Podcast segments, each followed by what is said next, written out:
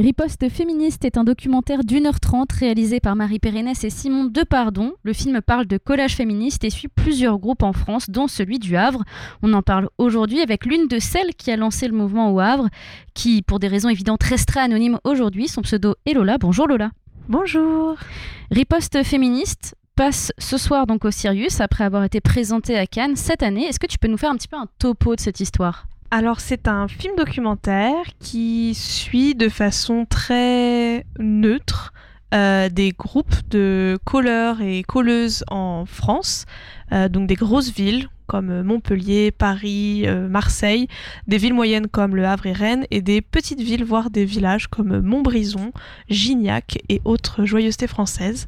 Euh, et voilà, et on suit les collectifs préparer, discuter, échanger, faire des sessions la nuit, le matin, et c'est beaucoup d'images qui sont très belles, c'est une musique qui est hyper prenante, et euh, c'est des discussions où voilà, des gens sont parfois d'accord, parfois pas d'accord, mais en tout cas c'est toujours très instructif, j'ai trouvé.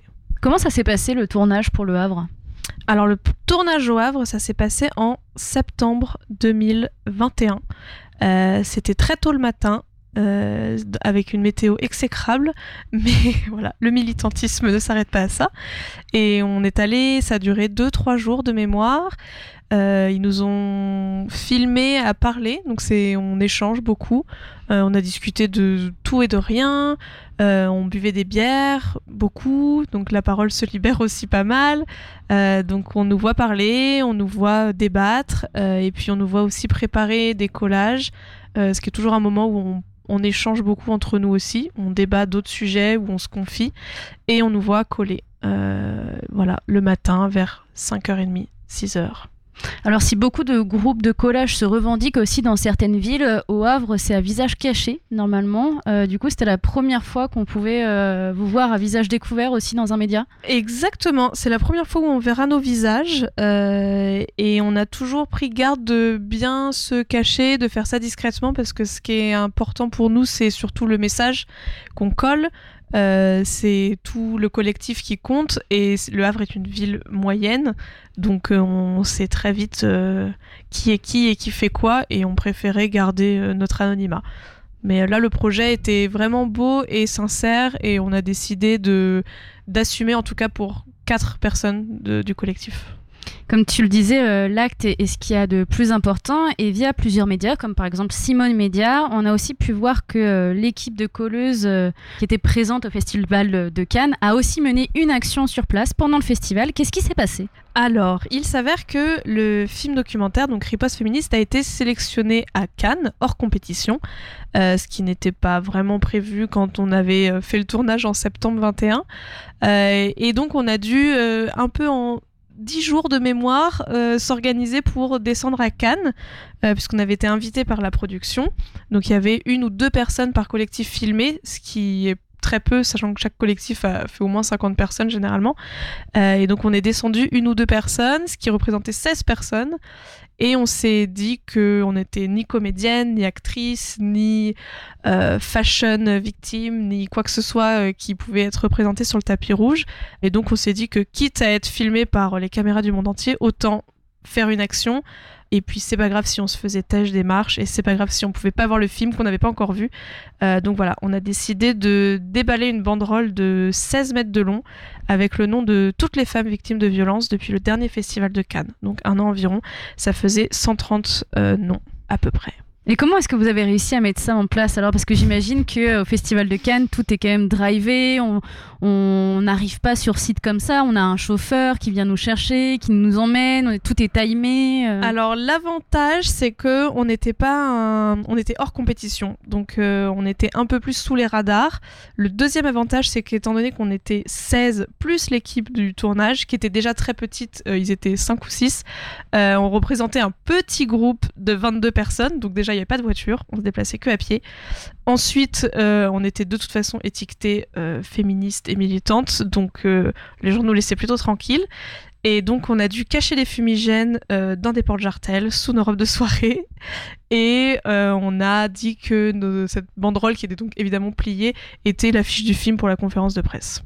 Voilà. Donc, nous avons délibérément menti pour faire cette action. Oui. Et finalement, euh, vous vous êtes pas fait jeter. Et finalement, c'est pas du tout fait tège et ça même tellement, ça s'est tellement bien passé qu'on aurait pu croire sur les photos que c'était prévu et organisé et surtout toléré par l'organisation, ce qui n'était évidemment pas du tout le cas. Euh, on a vraiment fait ça euh, sous les radars, donc euh, voilà, on, on a dû s'infiltrer. Donc on était prévu, euh, il était prévu qu'on monte les marches, donc ça c'était ok. C'était pas du tout prévu qu'on mette des fumigènes et qu'on on empeste toutes les marches et qu'on fasse la banderole. Mais ça a été euh, très bien pris. En tout cas, on s'est fait pas, on s'est pas fait tâche par la sécurité. Est-ce que ça veut dire que le militantisme dérange toujours? Oui, c'est pour ça que c'est du militantisme, sinon c'est c'est juste un avis, je pense. Mais euh, oui, ça dérange, et je pense que ça dérange de hum, perturber un peu euh, tout ce qui se passe bien, tout ce qui est beau, tout ce qui brille, ça dérange un peu. Et moi j'aurais aimé, et on est plusieurs dans le collectif, euh, enfin en tout cas quand on s'est retrouvé à Cannes, on aurait aimé faire un truc un peu plus sale, un peu plus bruyant, un peu plus dérangeant, mais euh, on était 16, euh, on n'était pas toutes avec le même niveau d'investissement et le même niveau de militantisme. Donc on a trouvé ce compromis de déballer une banderole, ne pas parler, ne rien faire. euh, voilà, on est personne ne souriait. On était tout habillés en noir, ce qui bon sur le tapis euh, passe plutôt discrètement. Et voilà, on a choisi une action qui était plutôt calme par rapport à toutes les options qu'on avait énumérées. Pour parler un petit peu d'action euh, au niveau des festivals, est-ce qu'on peut dire aussi que Adèle elle a ouvert aussi une porte, euh, une porte qui nous permet de nous dire, euh, bah, on peut faire des choses, on peut se faire entendre aussi? Ah bah clairement oui, je pense qu'elle a, elle a bien bousculé euh, et pour, enfin voilà, elle a bousculé en amont du festival et ce qui n'a pas empêché Polanski d'être d'être nominé et voilà, mais elle a aussi bousculé pendant pendant le festival et je pense qu'il y a eu un avant et un après et surtout toute la reprise médiatique. euh, euh, oui, évidemment. Évidemment qu'il y a eu un avant et un après. Nous, on, on, on était petites à côté. Mais bon, voilà.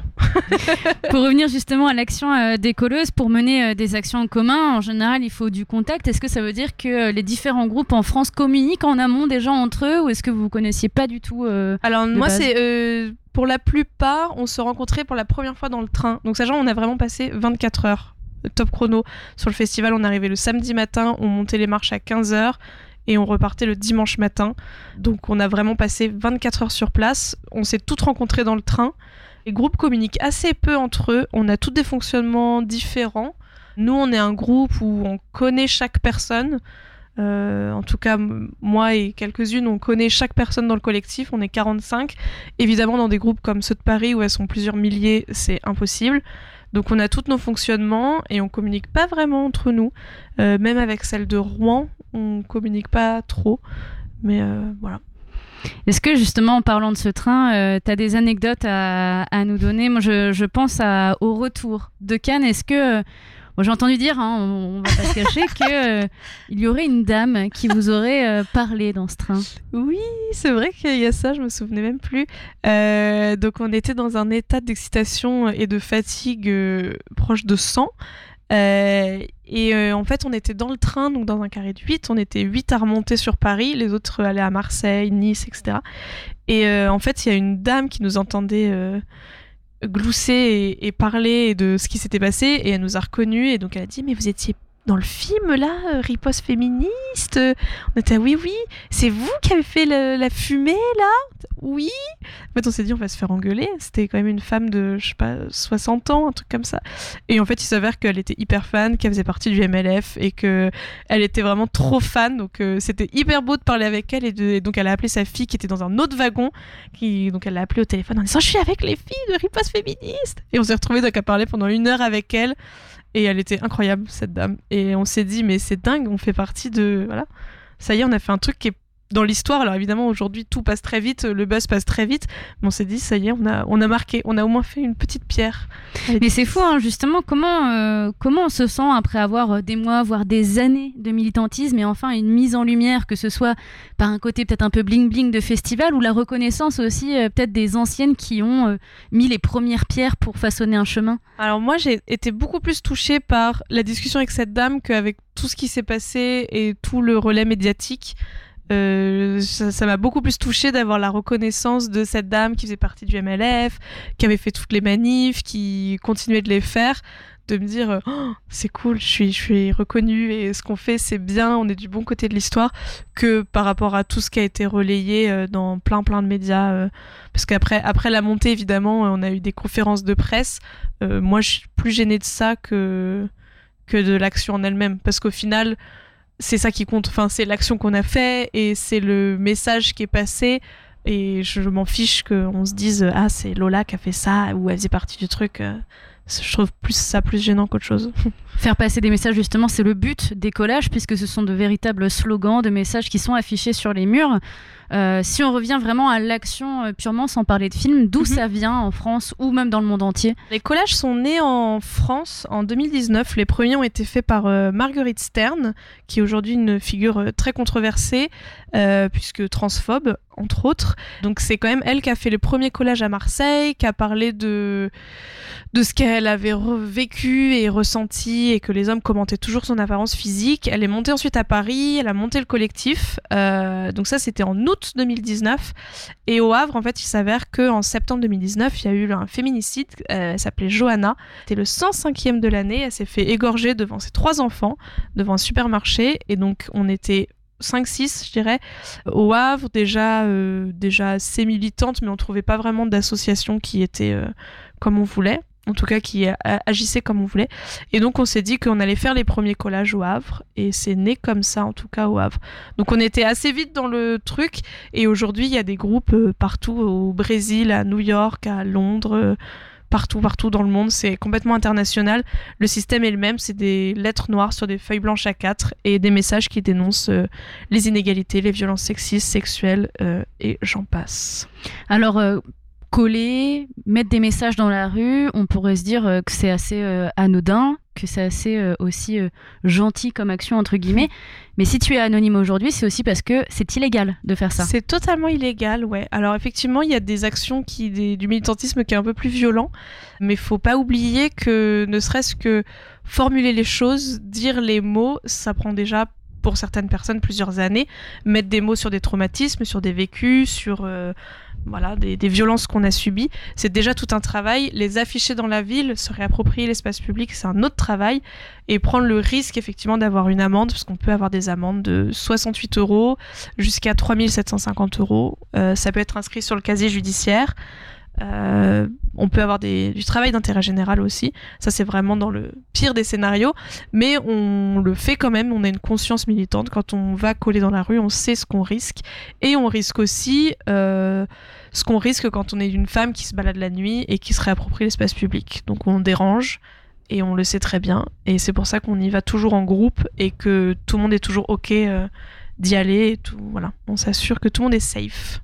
Tu disais, je voudrais juste m'attarder là-dessus, que dire les choses, ça peut prendre du temps pour certaines personnes. Rien que le terme féminicide, il me mhm. semble qu'il n'existe pas depuis très longtemps. Ouais, exactement. C'est donc euh, je suis contente que maintenant ça fasse un peu partie du vocabulaire euh, que tout le monde comprend, même si c'est assez dramatique qu'il faille inventer un mot pour ça. Mais effectivement, féminicide, c'est ça désigne très clairement les meurtres ou les assassinats de femmes parce qu'elles sont femmes. Donc euh, les ex-conjointes, les conjointes, euh, les voilà, des, des, de la violence qu'un homme ne subirait pas. Euh, une femme la subit parce qu'on trouve que c'est légitime qu'elle se prenne une baffe ou une balle ou voilà parce que c'est une femme. Donc effectivement c'est un, un, un, vocabulaire qui a été inventé spécialement pour cette violence qu'on subit quotidiennement. Le film est diffusé donc ce soir, Riposte féministe, c'est à 20h45 au Sirius. Le collage, on en a parlé dans les grandes lignes. On a mhm. dit en quoi ça consistait. On a dit euh, qu'il y en avait au Havre. On a aussi dit que c'était illégal.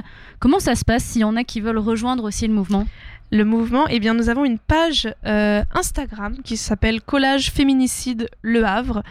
Euh, il suffit d'envoyer un message sur cette page et puis on se rencontre, on prend un café, on vous explique tout ce qu'il y a à savoir, tous les risques, mais aussi tout ce que ça peut apporter. Euh, on vous montre, si vous êtes toujours intéressé, comment ça se passe. On se fait une petite euh, session.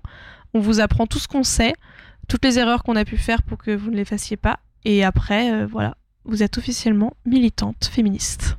Et chaque groupe est différent, donc voilà, il y en a un peu partout en France. Si vous nous écoutez de Rouen, il y a aussi un groupe à Rouen. si vous nous écoutez à Paris, il y a un groupe à Paris, etc., etc. Merci Lola. Bah avec plaisir.